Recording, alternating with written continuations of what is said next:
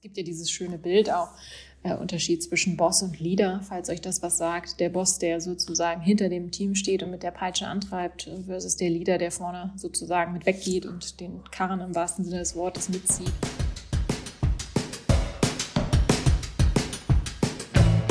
Lost in Translation, der Podcast, der für euch hinhört, präsentiert von Tulingo. Moin Jessie. Moin Nicole. Du sag mal, wie lange bist du eigentlich mittlerweile im Job? Das ist eine richtig gute Frage. Kann ich mich gar nicht dran erinnern, so lange ist es jetzt schon. Es geht mir auch so, weil ich habe, glaube ich, direkt nach der Uni angefangen. Also da war ich 23 oder während der Uni noch. Das heißt, das sind jetzt auch schon, das sind jetzt auch schon zehn Jahre, die ich im Job bin. Aber ist irgendwie lustig, ne? Also ich bin in der Zeit, äh, ich habe zwar als Praktikantin angefangen natürlich, ähm, die, die Ausbildung habe ich ja quasi als Studium gemacht, aber seitdem bin ich eigentlich nie in einer Führungsposition oder gewesen. Das kam für mich ehrlicherweise auch nie so in Frage. Wie sieht es denn bei dir aus? Du, ich habe manchmal schon mit dem Gedanken gespielt, aber irgendwie glaube ich, egal wie gut man in dem ist, was man macht, es gehört da noch so ein gewisses Extra oder gewisses Etwas dazu. Vielleicht, glaube ich, hat es auch was damit zu tun, wie man mit anderen Leuten in der Führungsebene spricht. Also wirklich, dass man überhaupt damit reinpasst ich glaube, das ist wirklich eine besondere Herausforderung. Und dadurch, dass wir natürlich äh, selbst nicht aus erster Hand berichten können, äh, wie die sich diese Kommunikation dann tatsächlich darstellt, haben wir heute jemanden, der in eine ähm, höhere Position reingewachsen ist sozusagen. Und ja, Christine, hallo, stell dich doch bitte einmal vor. Hi, ich freue mich dabei zu sein. Genau, Christine hier. Ähm, Nicole und ich kennen uns schon ein bisschen länger, wenn ich das verraten darf. Wir haben nämlich vorher zusammengearbeitet. Ähm, ich habe BWL studiert, ganz klassisch in Hamburg und dann später noch in Australien Master gemacht im Bereich internationales Management und Kommunikation. Und äh, ja, habe im, eigentlich im Studium in Hamburg meine Schwerpunkte völlig falsch gewählt, wie sich dann später herausstellte. Ich habe nämlich ähm, Steuer, Wirtschafts- und Arbeitsrecht gewählt. Arbeitsrecht mag ich noch immer sehr gerne. Ähm, aber im Berufsleben war es mir dann doch zu trocken. Und ähm, ja, ich bin eigentlich eher durch Zufall in die Rolle gekommen, in der ich jetzt heute bin. Freue mich aber umso mehr. Ich habe angefangen mit einem Praktikum bei der KPMG im Bereich International Taxation ähm, also äh, ja, hauptsächlich amerikanisches und australisches Steuerrecht ähm, für Menschen, äh, für Deutsche vor allen Dingen, die als Expats dort leben oder eben umgekehrt. Und es war schon schwierig, als sie mir danach einen Job angeboten haben. Und ich wusste, ich könnte eigentlich, ohne mich zu bewerben, quasi direkt von der Uni dahin ähm, dann abzusagen. Aber ich bin froh, dass ich das gemacht habe und bin dann durch Zufall über ja, zwei Stationen, über eine Softwareberatung dann in der Verlagsgruppe ähm, gelandet, in der ich dann für zwölf Jahre war und auch in eine Führungsposition gekommen. Wie, wie würdest du jetzt zum Beispiel, wenn du zurück an die äh, Christine denkst, die gerade aus dem Studium kommt, wie würdest du sagen, hat die damals gesprochen und wie spricht sie heute? oh, ganz anders auf jeden Fall. Ähm, genau, als wir angefangen haben, waren wir fünf Project Leads. Ähm, die Aufgabe war eigentlich relativ klar umrissen, was zu tun war. Und ich persönlich habe im Rahmen dieser Aufgaben dann sehr zielgerichtet kommuniziert, nämlich ich hatte eine Aufgabe, die galt es zu erfüllen. Und äh, dann habe ich entweder gesagt, das klappt, das klappt nicht, das sind die Hindernisse ähm, hatte aber nicht den Einblick zu dem Zeitpunkt, vielleicht auch andere Aspekte mit in die Kommunikation einfließen zu lassen. Einfach weil das qua Struktur nicht vorgesehen war. Ähm, wir haben zwar damals schon als Project Leads direkt an die Geschäftsführung berichtet, das waren ähm, genau zwei Geschäftsführer, ähm, aber der, ich sag mal, übergeordnete Führungsanteil, also wo will man das Team hin entwickeln, äh, was ist das Ziel der Firma insgesamt, äh, das wurde eben dann äh, nicht auf die Ebene weitergegeben, auf der ich mich befunden habe. Und heutzutage ist das ganz anders. Je mehr man auch über die Ziele und die Strukturen des Unternehmens weiß, auch aber auf der anderen Seite auch über die Bedenken oder Bedürfnisse der Mitarbeiter, desto besser kann man auch kommunizieren, egal ob nach oben oder nach unten oder auch seitlich in der Struktur.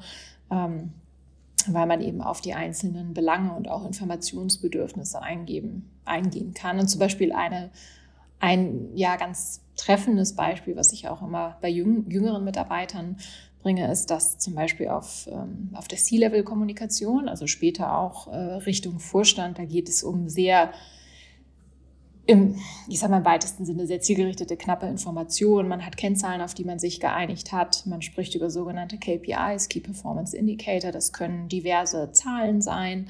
Und äh, es geht weniger darum, von seinem Tag zu erzählen, sondern meistens sehr zielgerichtet zu kommunizieren. Anders als zum Beispiel in Mitarbeitergesprächen, wo es mir persönlich immer sehr wichtig ist, auch zu fragen, wie geht es der Person und auch noch, ich sag mal, die fünf Minuten ähm, Zeit zu haben, auch, auch die private Situation zu klären, sofern das jemand möchte. Also ist alles in Ordnung, hat man was Tolles erlebt, hat man was Schlechtes erlebt, denn letztlich haben ja auch diese, äh, diese Erfahrungen im Privaten auch Einfluss auf seinen Arbeitsalltag und letztlich auch auf die Performance. Und da ist schon eine sehr unterschiedliche Form der, der Kommunikation dann. Und äh, genau, die Christine von damals hat sehr viel dazugelernt, hat sich aber auch einige Sachen beibehalten, äh, die vielleicht nicht üblich auf C-Level-Ebene sind. Aber würdest du dann sagen, dass je weiter du nach oben in der Karriereleiter gestiegen bist, desto weniger emotional wurde deine Kommunikation? Also, weil du jetzt gerade ja auch sagst, wenn du mit, ja, mit dein, deinem Team sprichst, also in Mitarbeitergesprächen, dann hast du da noch diese gewisse Emotionalität. Also quasi, wenn du nach unten sprichst, also klingt jetzt negativ, so meine ich das aber gar nicht. Ähm, aber ist es dann in dem Fall, wenn du nach oben sprichst, ist da auch die Emotionalität weg? Also hat es was auch mit der Ebene irgendwie zu tun, dass da dann auch nicht mehr nach deinem Tag vielleicht gefragt wird oder wie es dir gerade geht? Ja, genau. Also man muss da, glaube ich, ein bisschen unterscheiden. Ich persönlich hoffe, dass äh, auch Vorgesetzte, egal auf welcher Ebene, sind, diese Frage stellen. Bei mir war es teilweise so, dass sie mir gestellt wurde. Sie wurde mir aber auch oft nicht gestellt, ähm, weil gerade in der Welt, in der wir uns bewegt haben, eine sehr tradierte ähm, Welt war, wo sozusagen diese Frage, sage ich mal, an mich gerichtet keine Relevanz mehr hatte, was auch in Teilen schwierig war. Äh, denn letztlich bin ich ähm, durch Glück auch in diese Rolle gerutscht. Ich habe irgendwann mir selber dann Coaching ähm, geben lassen, sozusagen, um das auch zu erlernen. Aber da fehlte die Guidance. Gleichzeitig, ähm, genau, würde ich das immer jetzt auch auf, auf den Führungs, auf der, ich sag mal, auf der ersten Führungsebene unter mir ähm, auch immer so praktizieren, dass ich da auch frage, auf jeden Fall. Generell ist es so, man hat schon ähm, auf einer höheren Ebene eine größere Sach, einen größeren Anteil einer Sachebene, würde ich sagen, auch weil man lernen muss, und das ist das Schwierigste für junge Mitarbeiter.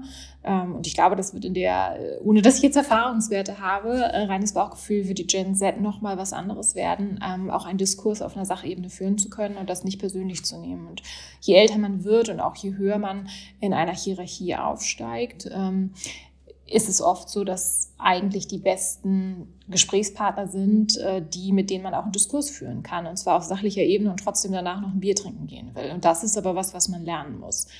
Ähm, denn Kritik zum Beispiel an Ideen kann durchaus wertschätzend, aber berechtigt sein. Und das merke ich schon, dass man da gerade bei jüngeren Mitarbeitern eher die äh, Kolleginnen und Kollegen hinführen muss, zu sagen, du hast das nicht schlecht gemacht, es geht nicht um eine Bewertung von gut und schlecht, wenngleich natürlich es auch in Bereichen ähm, objektivierbare Kriterien gibt, die eben sagen, eine Aufgabe wurde jetzt nicht gut erfüllt.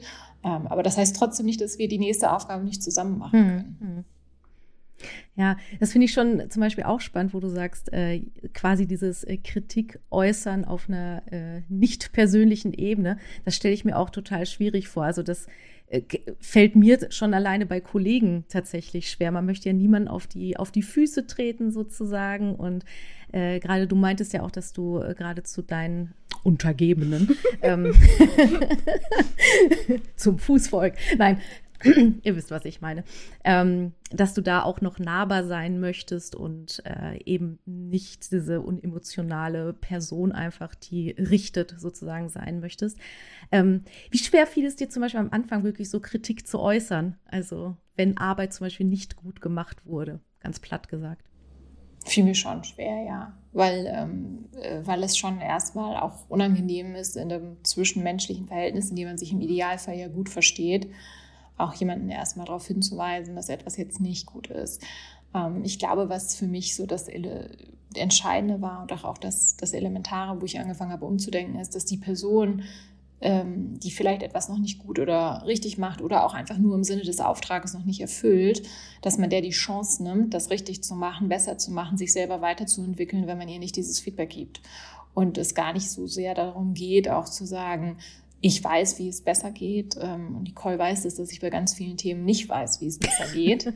Ähm, aber ich habe vielleicht eine andere Herangehensweise oder auch einfach nur auf Basis der mehr Informationen, die ich habe, kann ich vielleicht strategisch ähm, schon eine andere Einordnung treffen. Und ähm, von daher ist es, war es schwierig, aber wenn man versteht, dass man insgesamt dann als Team damit vorankommen kann, wenn man offen ähm, über Themen spricht, und das sollte man natürlich immer wertschätzen machen, ähm, dann fällt, ist es mir zumindest leichter gefallen. Und äh, die Erfahrung habe ich ja auch gemacht, wenn man mal so ein, ich sag mal, auch als Team-Modus operandi findet, mit dem beide Seiten zufrieden sind, dann wird es auch insgesamt leichter. Ähm, und ich glaube auch, dass es auch für Mitarbeiter, erstmal egal auf welcher Ebene, ähm, auch ein besseres Gefühl gibt, auch äh, in Richtung Führung, ähm, Ideen oder auch Kritik zu äußern, weil man überhaupt ein sicheres äh, Umfeld hat, in dem man das tun kann.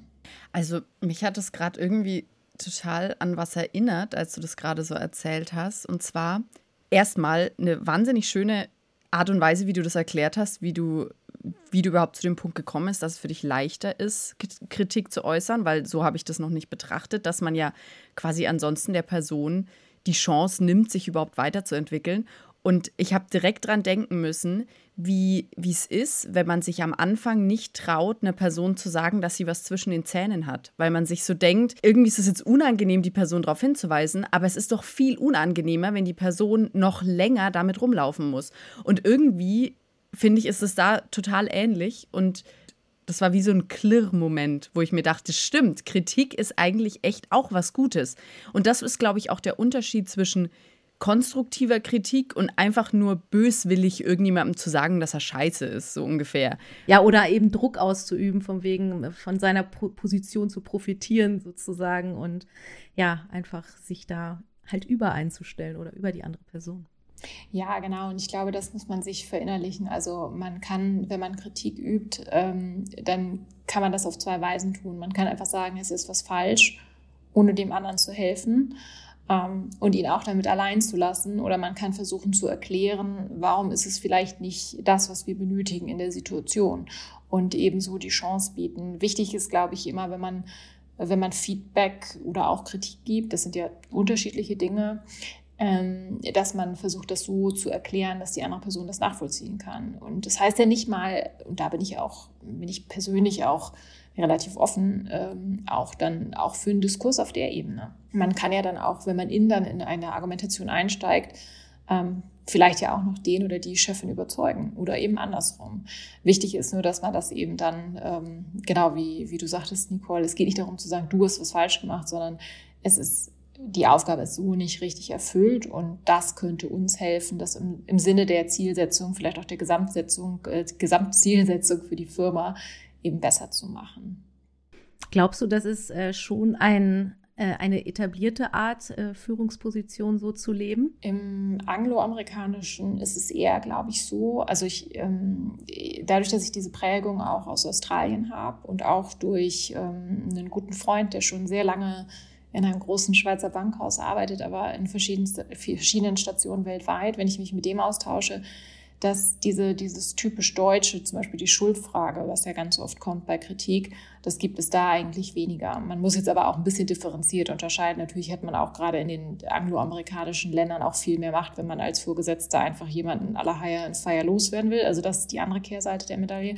Ich glaube aber, dass die in der deutschen Arbeitswelt, wahrscheinlich auch durch die Arbeitsbedingungen im Arbeitsrecht. Also man kann ja Kritik zu äußern, ist ja, sage ich mal, oder wirklich jemand auf Basis einer Schlechtleistung zu entlassen, ist de facto eigentlich nicht möglich im deutschen Arbeitsrecht. Da kann man sich jetzt drüber streiten, das wäre nochmal eine andere Folge. ähm, Spannend. aber ich glaube, dass das schon auch was mit unserer Kultur zu, zu tun hat. Und oftmals kommt eben diese Frage, wer hat Schuld? Und meine Erfahrung, die ich jetzt äh, gemacht habe, ist, dass in vielen Führungspositionen wenn es gerade auch andere Generationen sind, vielleicht auch als meine, dann doch, doch oft eher auch die Frage, woran lag das, warum ist das so, kommt. Und zwar nicht mit dem Hintergedanken, es zu analysieren, um es fürs nächste Mal anders zu machen, sondern eher auch um eine, ja, um eine Schuld zuzuordnen. Und von daher, ähm, ja, es, ich glaube, dass sich das immer mehr durchsetzen wird, wenn es einen Generationswechsel gibt und und vielleicht auch insgesamt die Führungspositionen breiter besetzt werden und nicht nur Männer und Frauen. Es kann auch, kann auch ganz unterschiedliche andere Hintergründe haben. Zum Beispiel auch die hohe Dichte an Akademikern in Führungspositionen, wo ja auch automatisch Menschen aus einem anderen Hintergrund ausgeschlossen werden. Ich glaube, das macht auch viel aus. Wo du es jetzt gerade angesprochen hast äh, mit Männern und Frauen, schiebe ich da vielleicht mal ganz kurz ein Thema ein, was mir auch auf der Seele brennt.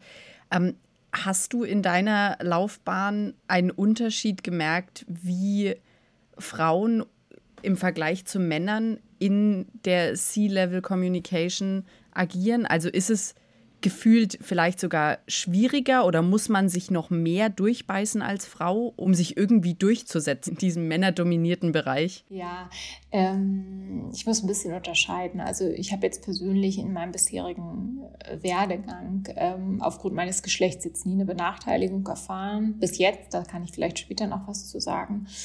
Ähm, ich glaube, dass insgesamt die Kommunikation von Frauen erstmal ähm, erstmal umfangreicher ist. Also ich habe schon das Gefühl, dass Frauen insgesamt mehr erklären. Also auch gerade bei der, zum Beispiel bei dem klassischen Reporting von Zahlen und meistens eher eine Abweichung nach unten. Also war, wenn man ein Ziel nicht erreicht hat. Ich hatte mal eine ganz, ganz prägnante Situation. Das war ein, ähm, ein großes Vorstandsmeeting mit allen Geschäftsführern für die unterschiedlichen Bereiche und ein Bereich hat wirklich komplett unterperformt. Ich glaube, die lagen mindestens 50 Prozent unter dem Zielwert, die waren negativ und äh, der Herr sagte mit einer Selbstverständlichkeit, ähm, manchmal hat man Glück, manchmal hat man Pech.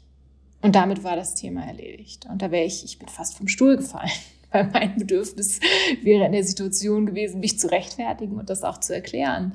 Und es gab in dem konkreten Fall sogar tatsächlich Markt, ähm, also Gründe im Markt, ähm, die, die eins zu eins, die man hätte darstellen können, die sozusagen das erklärt hätten.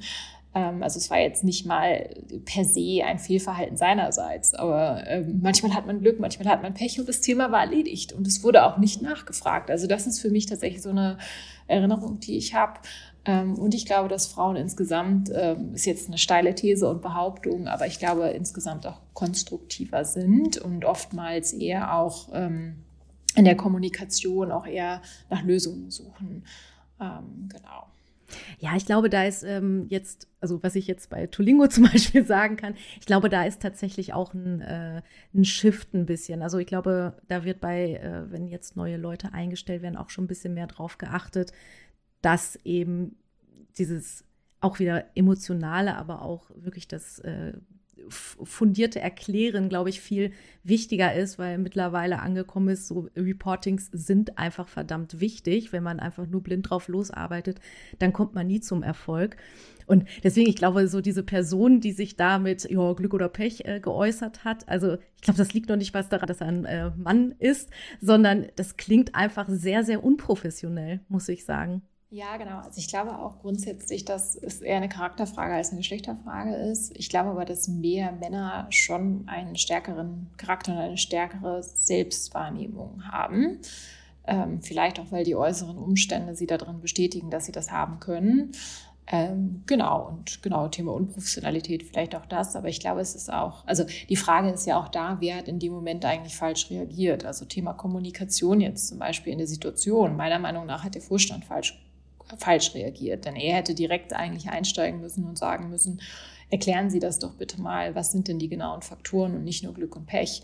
Und das ist oft ja beim Thema Kommunikation so, es ist eben eine, eine beidseitige Richtung. Und äh, wenn man auch in einer gewissen Form kommunizieren darf und auch gar nicht, äh, gar keine Restriktionen erfährt, dann setzt sich auch diese Form der Kommunikation durch. Also wenn zum Beispiel auch ähm, eine nicht wertschätzende Kommunikation von oben nach unten weitergegeben wird ähm, und auch an keiner Stelle, auch von der Führungsebene, von irgendeiner Führungsebene, das durchbrochen wird, ähm, dann ist das oftmals ja letztlich dann doch das Versagen eigentlich der obersten Ebene. Es gibt ja dieses schöne Bild auch, äh, Unterschied zwischen Boss und Leader, falls euch das was sagt. Der Boss, der sozusagen hinter dem Team steht und mit der Peitsche antreibt, versus der Leader, der vorne sozusagen mit weggeht und den Karren im wahrsten Sinne des Wortes mitzieht.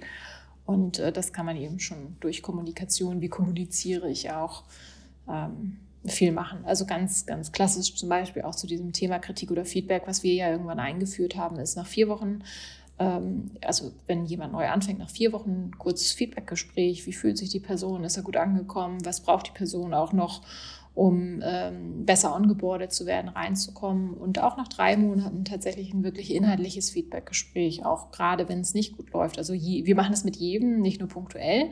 Ähm, aber das war uns ganz wichtig, weil man sagt, eine Probezeit mit sechs Monaten ist so lang, dass man auch, wenn jemand vielleicht äh, noch nicht die Erwartungen erfüllt, trotzdem genügend Zeit hat, äh, sich äh, auch anpassen zu können oder verbessern zu können. Genau, sowas als ja, praxisnahes Beispiel. Ja, ich glaube, das ist auch für den Arbeitnehmer wichtig. Also ich glaube, das muss auch noch ein bisschen mehr gelernt werden. Äh, ich weiß nicht, ob es bei der Gen Z vielleicht ähm, schon gelernter ist oder äh, natürlicherweise äh, schon ja einfach in sich drin verankert ist, dass man auch selbst äh, einfordert, so ich brauche das oder ich möchte das oder ich ne? Also einfach aus der Perspektive auch mal hinzugehen und nicht nur, ja, ich hoffe, dass ich alles richtig gemacht habe und so. Hast du eigentlich auch schon im Moment Kontakt zu Gen Z oder kannst du schon einen Unterschied feststellen, wie, wie es ist, mit Gen Z zu kommunizieren? Mhm. Äh, wenig tatsächlich. Also wo wir es gemerkt haben, war bei Bewerbungen tatsächlich. Also zum Beispiel ganz klassisch äh, wurde durch die Konzern äh, auf Best Stepstone inseriert. Wir sind dann erst auf OMR gegangen ähm, und haben dann aber am Ende auch darüber nachgedacht zu sagen, schickt eine Videobewerbung über Instagram, gerade wenn es um den Bereich Community oder Social Media ging.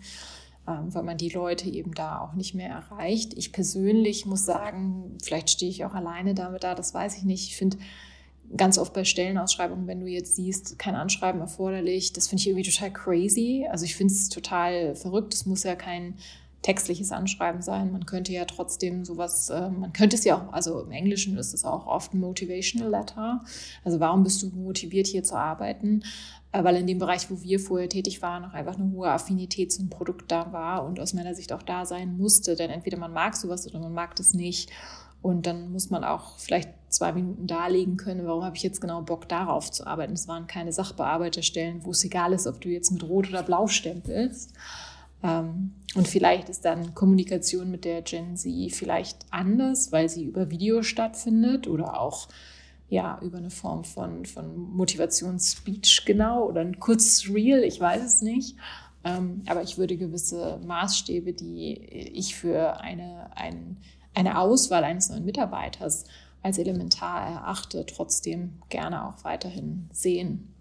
Und dazu gehört auch die Form der der Kommunikation dazu. Also ähm, genau. Was sind für dich, wenn äh, ein Bewerber, egal aus welcher Generation jetzt, äh, in einem Bewerbungsgespräch vor dir sitzt, was ist so ein absolutes No-Go aus deiner Sicht?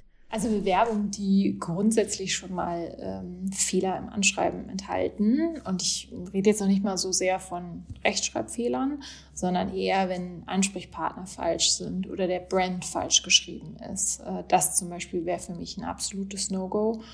Oder wenn du komplette Standardtexte hast, bei denen du eigentlich weißt, es wurde nur der Header ausgetauscht, wo einmal die Adresse des, ähm, des Arbeitgebers geändert wurde ähm, und so gar kein Bezug zur Stelle genommen wird. Das finde ich ja auch immer total schwierig. Also auch, was ich eben sagte, eben dieses, man muss sich zumindest ja mal grundlegend mit dem beschäftigen, was man da machen will. Jetzt sicherlich auch ein bisschen ab, in abgestufter Weise. Wenn ich jetzt über einen Werkstudentenjob rede, wo ich 20 Stunden die Woche Anträge bearbeite, dann das, da muss man wahrscheinlich mit einem anderen Augenmaß messen, ähm, als wenn man jetzt sagt, man will jetzt ähm, Social Media Manager zum Beispiel für eine Kochwebsite sein oder für was anderes. Und äh, ja, und äh, da, da würde ich schon so ein bisschen ähm, auch hart, hart das äh, ziehen, ja. Und wenn es zu einem Gespräch kommt, was wäre es dann, das No-Go? Wenn jemand nicht ins Team passt. Also ich muss auch sagen, jetzt zumindest in dem Bereich, wo ich tätig bin, ist es keine Raketenphysik. Ähm, wir sind keine Ärzte und wir arbeiten nicht in einem Atomkraftwerk. Also ich glaube auch so die Selbsteinschätzung manchmal muss man ja, muss man wahrscheinlich so ein bisschen runterschrauben, weil ich glaube, alles, was wir können, kann man grundsätzlich jemandem beibringen. Also wie gesagt, ich habe einen Hintergrund in Steuerwirtschafts- und Arbeitsrecht und habe am Ende auch über ähm, die Ausrichtung einer Webseite entschieden.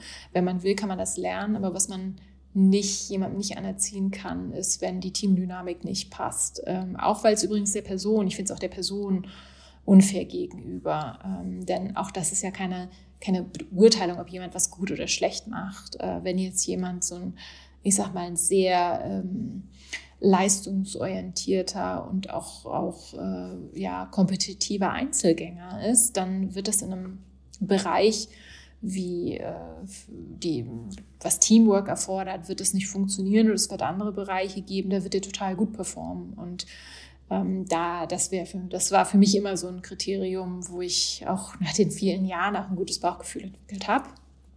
Ähm, und ich würde immer lieber den Zweitbesten nehmen, der ins Team passt, als den fachlich Besten, der da nicht reinpasst. Hast du das Gefühl, das war in deiner Stelle, wo du auch ähm, mit Nicole in dem Unternehmen warst, so, dass du dich erst äh, in die Richtung hin entwickeln musstest. Also jetzt nicht du dich in die Richtung hin entwickeln musstest, aber der Prozess, dass als du dort angefangen hast, es noch anders war und da eher so die Kriterien waren, nee, der Beste wird eingestellt und es hat nichts mit Teamfit zu tun? Ja, total, total. Also man muss dazu sagen, also ich glaube, ich habe mich auch dahin entwickelt, weil man ja irgendwann auch selbst so eine Führungspersönlichkeit entwickelt.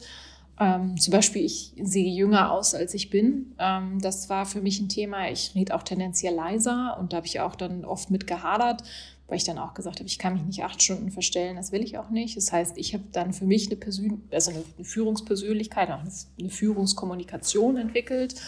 Ähm, und insgesamt, ja, das Unternehmen hat sich gewandelt. Also wir waren ja lange da. Ich war jetzt zwölf Jahre da. Ähm, da hat generell ein Wechsel stattgefunden, auch einfach aufgrund des Medienwandels, weil man auf einmal auch andere Menschen ansprechen will und muss. Ähm, aber auch, weil wir im positiven Sinne das Glück hatten, auch neben der etablierten und sehr tradierten Konzernstruktur was Eigenes zu entwickeln. Was man aber auch, muss man auch sagen, auch brauchte, denn die Kommunikation zum Beispiel musste auch einfach in Teilen viel schneller erfolgen, als die Prozesse in dem Konzern hätten ermöglicht. Und ähm, das Feedback zum Beispiel auch bei Bewerbungen ähm, dann schon elementar ist. So, wie lange brauche ich da und wie viel Angebot gibt es auch im Markt? Und Hamburg ist ja eine, eine, Stadt, muss man sagen, wo Verlage nicht mit unbedingt Verlagen konkurrieren, sondern mit Produkt, äh, also eigenen Produktunternehmen, die immer mehr eigene Teams aufbauen, mit diversen Agenturen, die gegebenenfalls auch viel schneller und automatisierter kommunizieren. Und ähm, die Konkurrenz ist dann nicht mehr, ist nicht die Frage, gehe ich zu Verlag A oder gehe ich zu Verlag B, sondern gibt es auf einmal einen, einen großen Markenartikler, jetzt beispielsweise Unilever oder wen auch immer, oder Nivea ist zum Beispiel äh, jemand gewesen, der da sehr viel investiert hat. Ähm, die müssen sich dann, da ist das Geschäftsmodell dann im Zweifelsfall nicht so wie bei uns, dass man sagt, man muss sich über die Social Media Leistung refinanzieren, sondern da ist Social Media Teil der Marketingabteilung. Dafür gibt es ein Budget und dann können die auch leichter mal jemanden einstellen. Und von daher, das äh, ist, war für uns ganz relevant und ist, glaube ich, auch insgesamt für Unternehmen relevant, sich da kontinuierlich anzupassen. Und war das schwierig? Also musstest du viel durchboxen oder war das auch eher so von oben herab schon die Unterstützung, dass du das machen kannst, wie du möchtest? Ähm, halb, halb. Also ich hatte immer das Glück ähm, und auch da, ne, Thema Stärken und Schwächen, was ich angesprochen habe. Ähm, ich habe eine Rolle ausgefüllt, die jetzt mein Geschäftsführer so intuitiv nicht hätte erfüllen können. Also ich bin eher die äh, empathische Person, die gleichzeitig aber auch sehr organisiert und strukturiert ist. Das kommt ja auch nicht immer zusammen. Ähm, und äh, daher hatte ich auch den Raum, diese Rolle überhaupt ausfüllen zu dürfen. Das heißt, ich konnte sehr viele Vorschläge machen und er hat es auch in größten Teilen dann eben auch mitgemacht und hat eben auch dann ähm, zugelassen, dass wir uns dann abseits der Konzernstruktur so aufstellen. Ähm, von daher, es wurde jetzt von oben in dem Sinne nicht, also die Idee kam nicht von oben, aber es wurde von oben auf jeden Fall nicht verhindert. Und manche Sachen sind auch aus Notwendigkeiten heraus entstanden. Also wir haben äh, ein sehr großes Team gehabt zwischenzeitlich und es gab auch einfach eine Phase, da haben wir sehr viele kleine Babys bekommen. Wir haben einfach ganz viele Mitarbeiterinnen gehabt, die Kinder gekriegt haben, unter anderem auch in der Personalabteilung, was dazu führte, dass ich neun Ansprechpartner in zwei Jahren hatte. Und dann haben wir gesagt, gut, wir müssen irgendwie den Prozess von den Personen lösen und eher sowas wie HR-Services, sage ich mal, einführen als äh, zentrale E-Mail-Adresse, sodass auch sichergestellt ist, dass Menschen Thema Kommunikation, Lost in Translation, also in dem Fall auch einfach Lost im Nirgendwo, weil teilweise wird man eine Situation, da hast du drei Abwesenheitsnotizen gekriegt, hast du erst die ersten geschrieben, die verwies auf die zweite, auf die dritte und du hattest vielleicht eine Frage zu deinem Gehalt oder deinem Arbeitsvertrag und ähm, das ist, das sind so ganz praktische Beispiele, wo es total Sinn macht, dann auch, ja, dann einfach auch radikal anders mhm. zu denken. Ja, da ist dann auf jeden Fall die Notwendigkeit da, um Prozesse auch mal zu ändern. Aber meistens ist es ja auch, glaube ich, so, dass wirklich erstmal sowas richtig, ich sag jetzt mal, schief laufen muss, damit dann plötzlich auch die Prozesse geändert werden, wo man sich denkt, das hätten wir schon vor Jahren machen können. Und man hat es einfach nicht gemacht, weil es ging ja auch so. So ein klassisches deutsches Ding, ne? So auch, warum muss ich was ändern? Geht doch. Total, genau. Und auch die Art, wie kommuniziert man. Also gerade bei den Personalthemen ging es oftmals darum, auch ein Gesicht dazu zu haben und einen Ansprechpartner. Ähm, wir persönlich haben jetzt eher gute Erfahrungen damit gemacht. Man wusste natürlich trotzdem, wir sind die Menschen dahinter und es war auch, ähm, was die DSGVO anbelangt, abgesichert. Das kannst du alles äh, sicherstellen.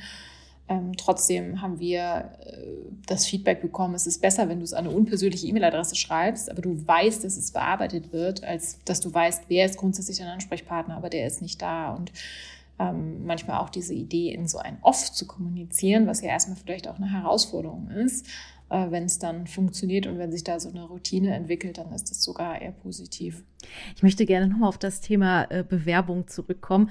Und zwar jetzt hatten wir es natürlich die ganze Zeit so, sag ich mal, aus unserer Perspektive, wenn wir uns äh, bei einem Chef bewerben. Aber wie sieht es jetzt zum Beispiel in deiner Ebene aus, wenn du dich auf einen neuen Job bewirbst, der natürlich auch in der Ebene stattfindet? Wie sind da die Unterschiede und was sind da die Herausforderungen? Mhm. Genau, also es passt insofern ganz gut, dass ich äh, unabhängig jetzt meiner freiberuflichen Tätigkeit auch, äh, auch auf der Suche nach was Neuem war. Und ähm, generell ist es so, dass viele Gespräche eher über Headhunter ähm, ganz, ganz spezifisch angefragt und besetzt werden. Ähm, das liegt auch daran, dass es einfach gar nicht mehr so viele Jobs gibt und je nachdem, an welchem Standort man sich befindet, man gegebenenfalls auch bewusst die Konkurrenz ansprechen muss oder eben auch nicht ansprechen darf. Ähm, von daher ist da ist sozusagen die Auswahl generell nicht so groß und die Prozesse werden ähm, auch deswegen oft extern gestreamlined, weil es eben in der Regel drei bis vier Gespräche sind.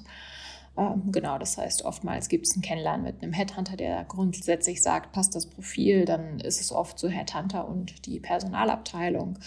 Ähm, je nachdem, ob es um eine PL, also eine Profit- and Loss-Verantwortung gibt, werden oft Cases gemacht. Ähm, wir haben ja auch schon im Kleinen oft Case-Studies gemacht oder beziehungsweise so, ich sag mal, kreativ, ähm, Kreativaufgaben gegeben. Ähm, das ist dann eben in der Position oftmals äh, ein bisschen umfangreicher. Ähm, dann gibt es oft noch einen Termin mit einer Präsentation und einem persönlichen Gespräch sowieso natürlich.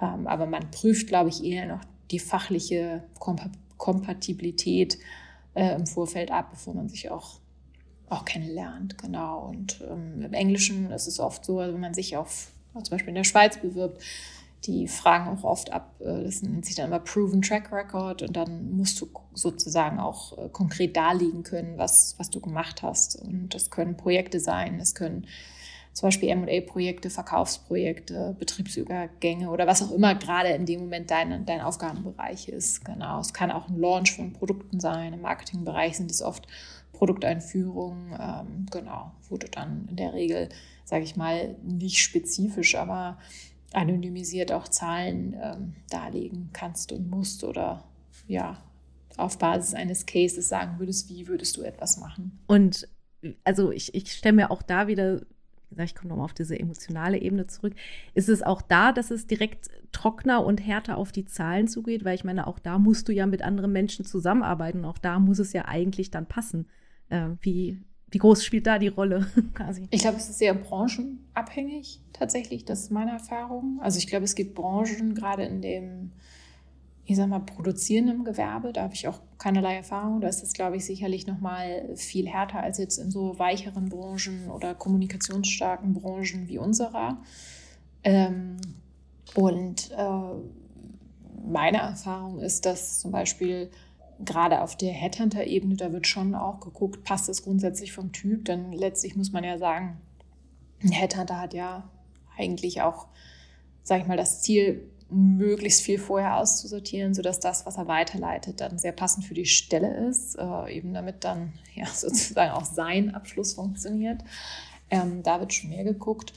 Ähm, und ansonsten, ich glaube, das kann man tatsächlich nicht verallgemeinern. Ich glaube, es ist sehr, sehr branchenabhängig. Und ähm, was ich interessant fand, äh, jetzt für mich persönlich auch, dass in Gesprächen auch, auch das, was ich eben sagte, teilweise dann doch auch die Branchenerfahrung übertragbar ist, weil man sagt, man braucht zum Beispiel eher Charaktere, die mit kreativen Menschen umgehen können. Und das ist nicht nur in der Verlagswelt, da gibt es ja auch noch im Videobereich, im, Audiobereich, auch teilweise im universitären Bereich, je nachdem, wo man da hingeht. Es gibt ja auch die bildenden Künste sozusagen ähm, wo quasi äh, oftmals äh, ein Zusammenspiel aus Kaufmann und dann in dem Sinne Kreativbereich auf Führungsebene auch nötig ist. Und ähm, da wird dann schon eher auch auf so ein ja, Personal Fit gesetzt. Ja, letztlich muss man sagen, manchmal muss man ja auch Glück haben, dass man überhaupt in eine Führungsposition kommen kann, weil es kann ja auch sein, dass man in ein Unternehmen kommt, wo sozusagen die Position schon besetzt ist. Und dann heißt es nicht, dass man sie nicht bekommt, weil man nicht gut ist, sondern es sitzt einfach schon jemand anderes de facto da.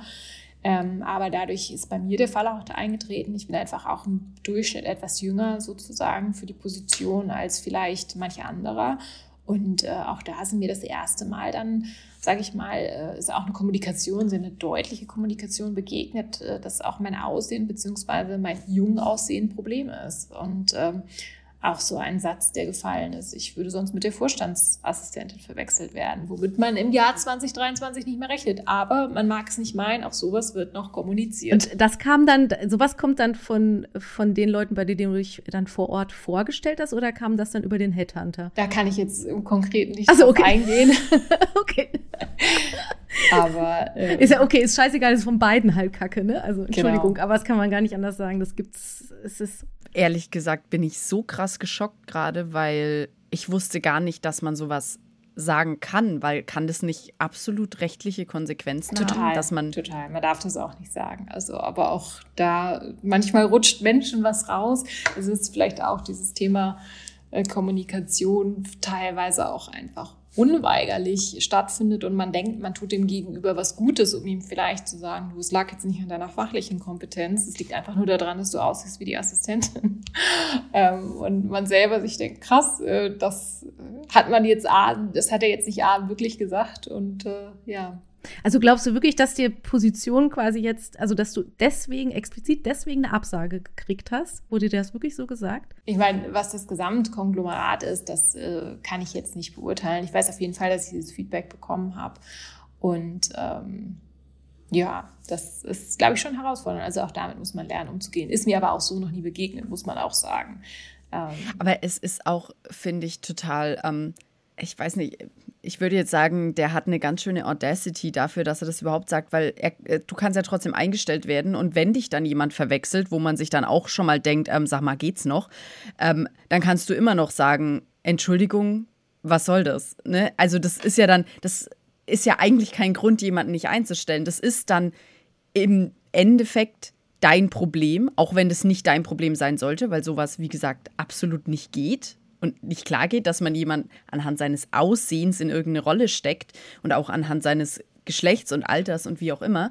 Aber selbst wenn es so weit kommen würde, ist das ja noch nicht der Grund, warum jemand nicht eingestellt werden kann. Absolut, genau. Es ist schon, ähm, ja, es ist auf jeden Fall, glaube ich, auch eine, eine, Herausforderung, dass sich auch diese Art der Kommunikation dann doch irgendwann, selbst wenn man es denkt, was ja schon schlimm genug ist, äh, nicht so selbstverständlich noch über die Lippen geht. Auf der anderen Seite muss ich auch sagen, ich habe aber auch viele positive Beispiele erlebt. Also ich glaube, auch da ist es wirklich ein, es ist letztlich der menschliche Faktor. Also wen will ich auch in meinem Team haben? Und wenn ich dann einen Boys Club habe und das auch so lebe, dann ist auch für mich, äh, ist es auch nicht das, wäre es auch nicht das Richtige gewesen, ähm, Thema Stellenfit. Ähm, aber auch das, ja, also ich hätte es äh, nicht gedacht, dass mir das begegnet im Jahr 2023, genau. Ja, da ist, ich wollte es gerade sagen, es ist echt so, ich, wir wissen jetzt nicht, wer es zu dir gesagt hat. Wenn es aus dem Unternehmen direkt kommt, dann ist es sowieso so, hey, dodge the bullet, zum Glück arbeitest du da nicht, weil da will man eh nicht arbeiten. Wenn es vom Headhunter kommt, muss man sagen, kennt er die jetzt? Sagt er das, um dir was Gutes zu tun, um zu sagen, hey, du willst da nicht arbeiten, die sind da so drauf, also lieber nicht? Oder ist es seine Meinung und hat ihr deswegen die Chance auf was verwehrt, was vielleicht eigentlich ganz gut hätte kommen können, weil er einfach denkt, er schätzt diese Leute so ein, obwohl die gar nicht so wären. Also das sind wieder jetzt Spekulationen, die man anstellen kann. Und dann muss man sagen, das ist jetzt die eine Person, die was zu dir gesagt hat. Bei vielen anderen hast du keine Ahnung, was der Grund hätte sein können. Und man muss da irgendwie immer so ein bisschen Hoffnung haben, dass es wirklich normale Gründe hatte, wenn es nicht klappt oder so. Ne? Also was anderes bleibt einem da gar nicht übrig. Ja, ich glaube, das war sicherlich dann auch ein Moment, in dem du mehr oder weniger sprachlos warst. Aber kommen wir einmal kurz vielleicht, um vielleicht ein bisschen wieder aufzulockern, nachdem wir uns hier. also ich habe mich innerlich gerade tatsächlich auch nochmal richtig aufgeregt, weil, und ich, auch wenn ich dabei lache, ist es einfach, dass ich es nicht fassen kann. Also ich weiß nicht, wie ich sonst damit umgehen soll.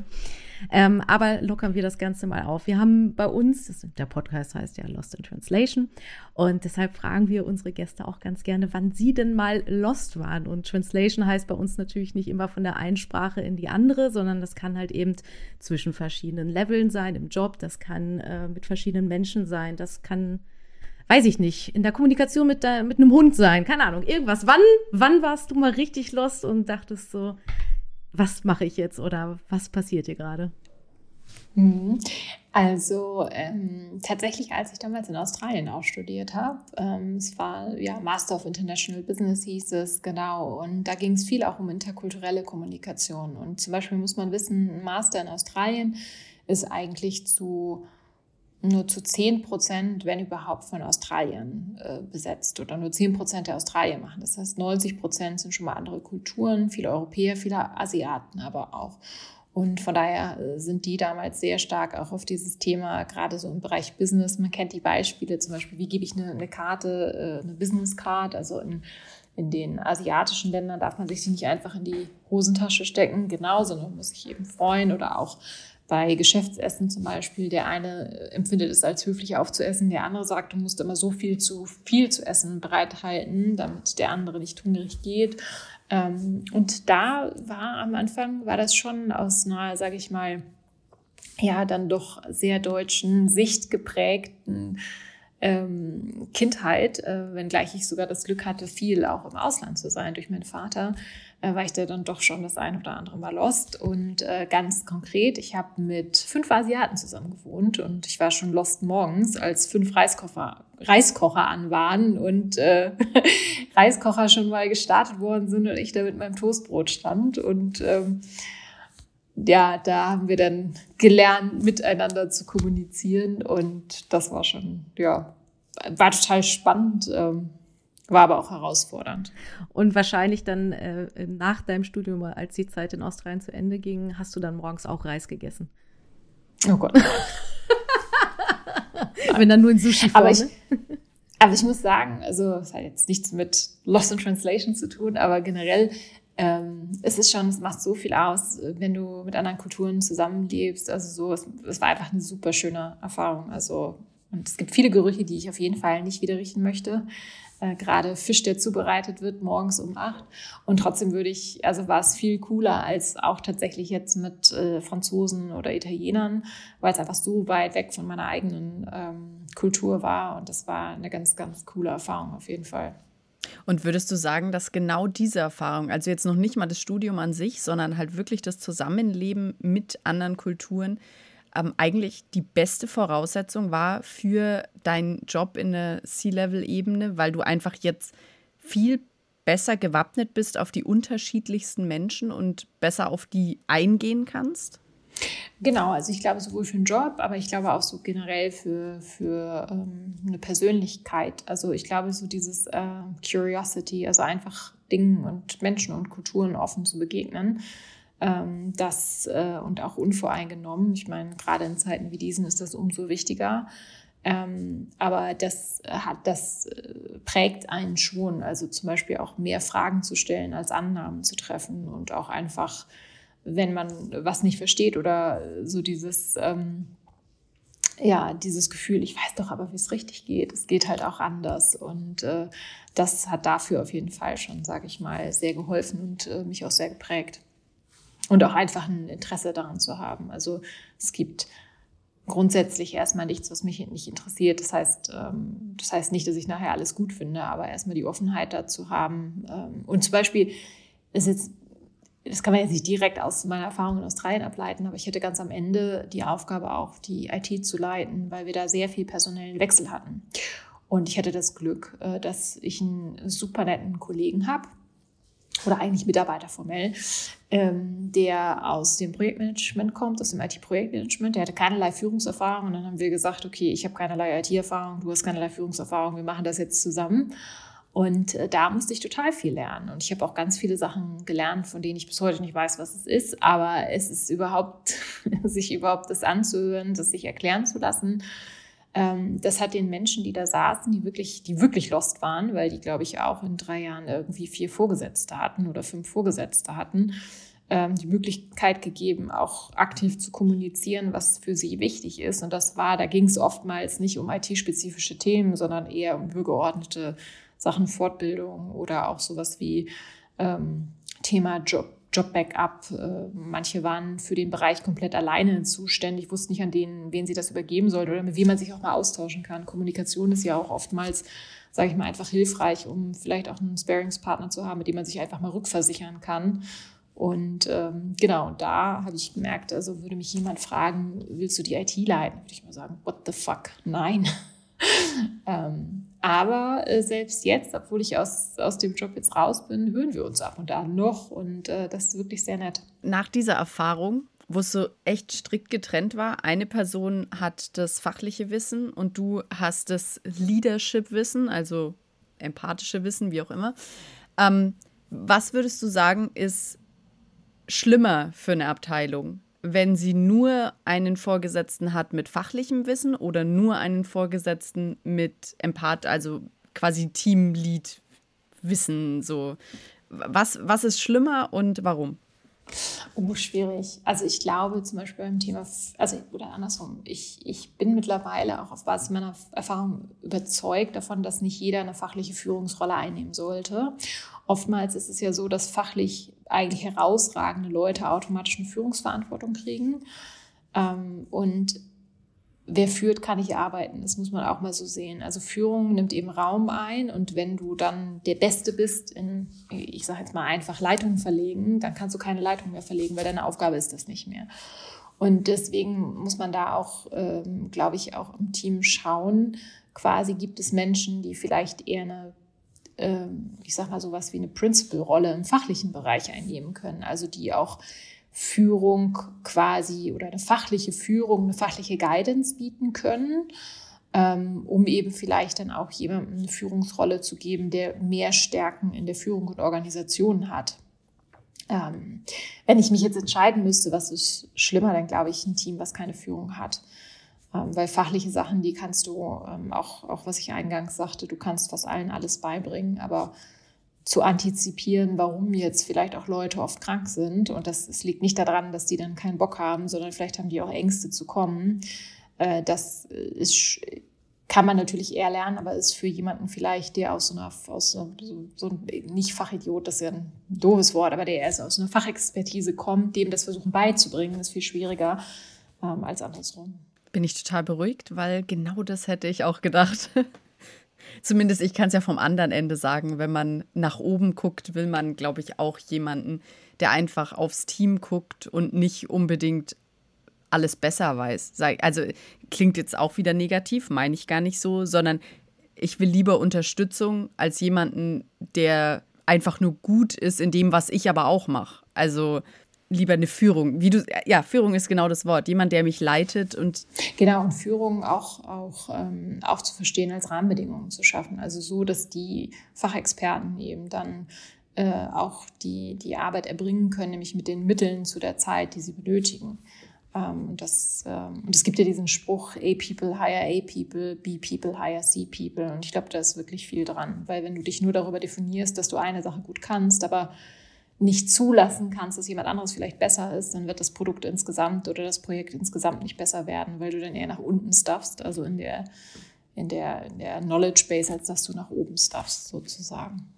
Christine, ich fand das alles super interessant. Ich äh, bin total froh, dass wir dich eingeladen haben. Ähm, ich glaube, wir könnten wahrscheinlich noch Stunden weiterreden. Und wenn ich auf unsere Zeit gucke, dann sind wir wirklich, also ich glaube, das ist eine der längsten Podcast-Folgen, die wir bisher hatten.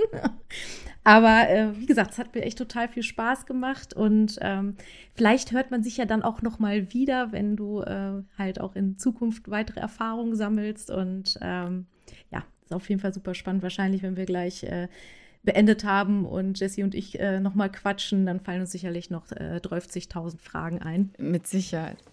Sehr gerne, hat sehr viel Spaß gemacht. Ich komme auf jeden Fall wieder. Finden wir super. Also ich fand es auch mega spannendes Thema und äh, was du dazu erzählt hast, auch einfach super interessant. Und wie Nicole schon sagt, wir hätten noch ewig weiterreden können. Also ich glaube, ich habe noch 50.000 Fragen, aber die kommen dann einfach in die nächste Folge. Ähm, deswegen ganz, ganz lieben Dank, dass du da warst. Danke euch. Genau. Und ich würde sagen, Jessie, wir hören uns beim nächsten Mal, wenn es wieder heißt Lost in Translation.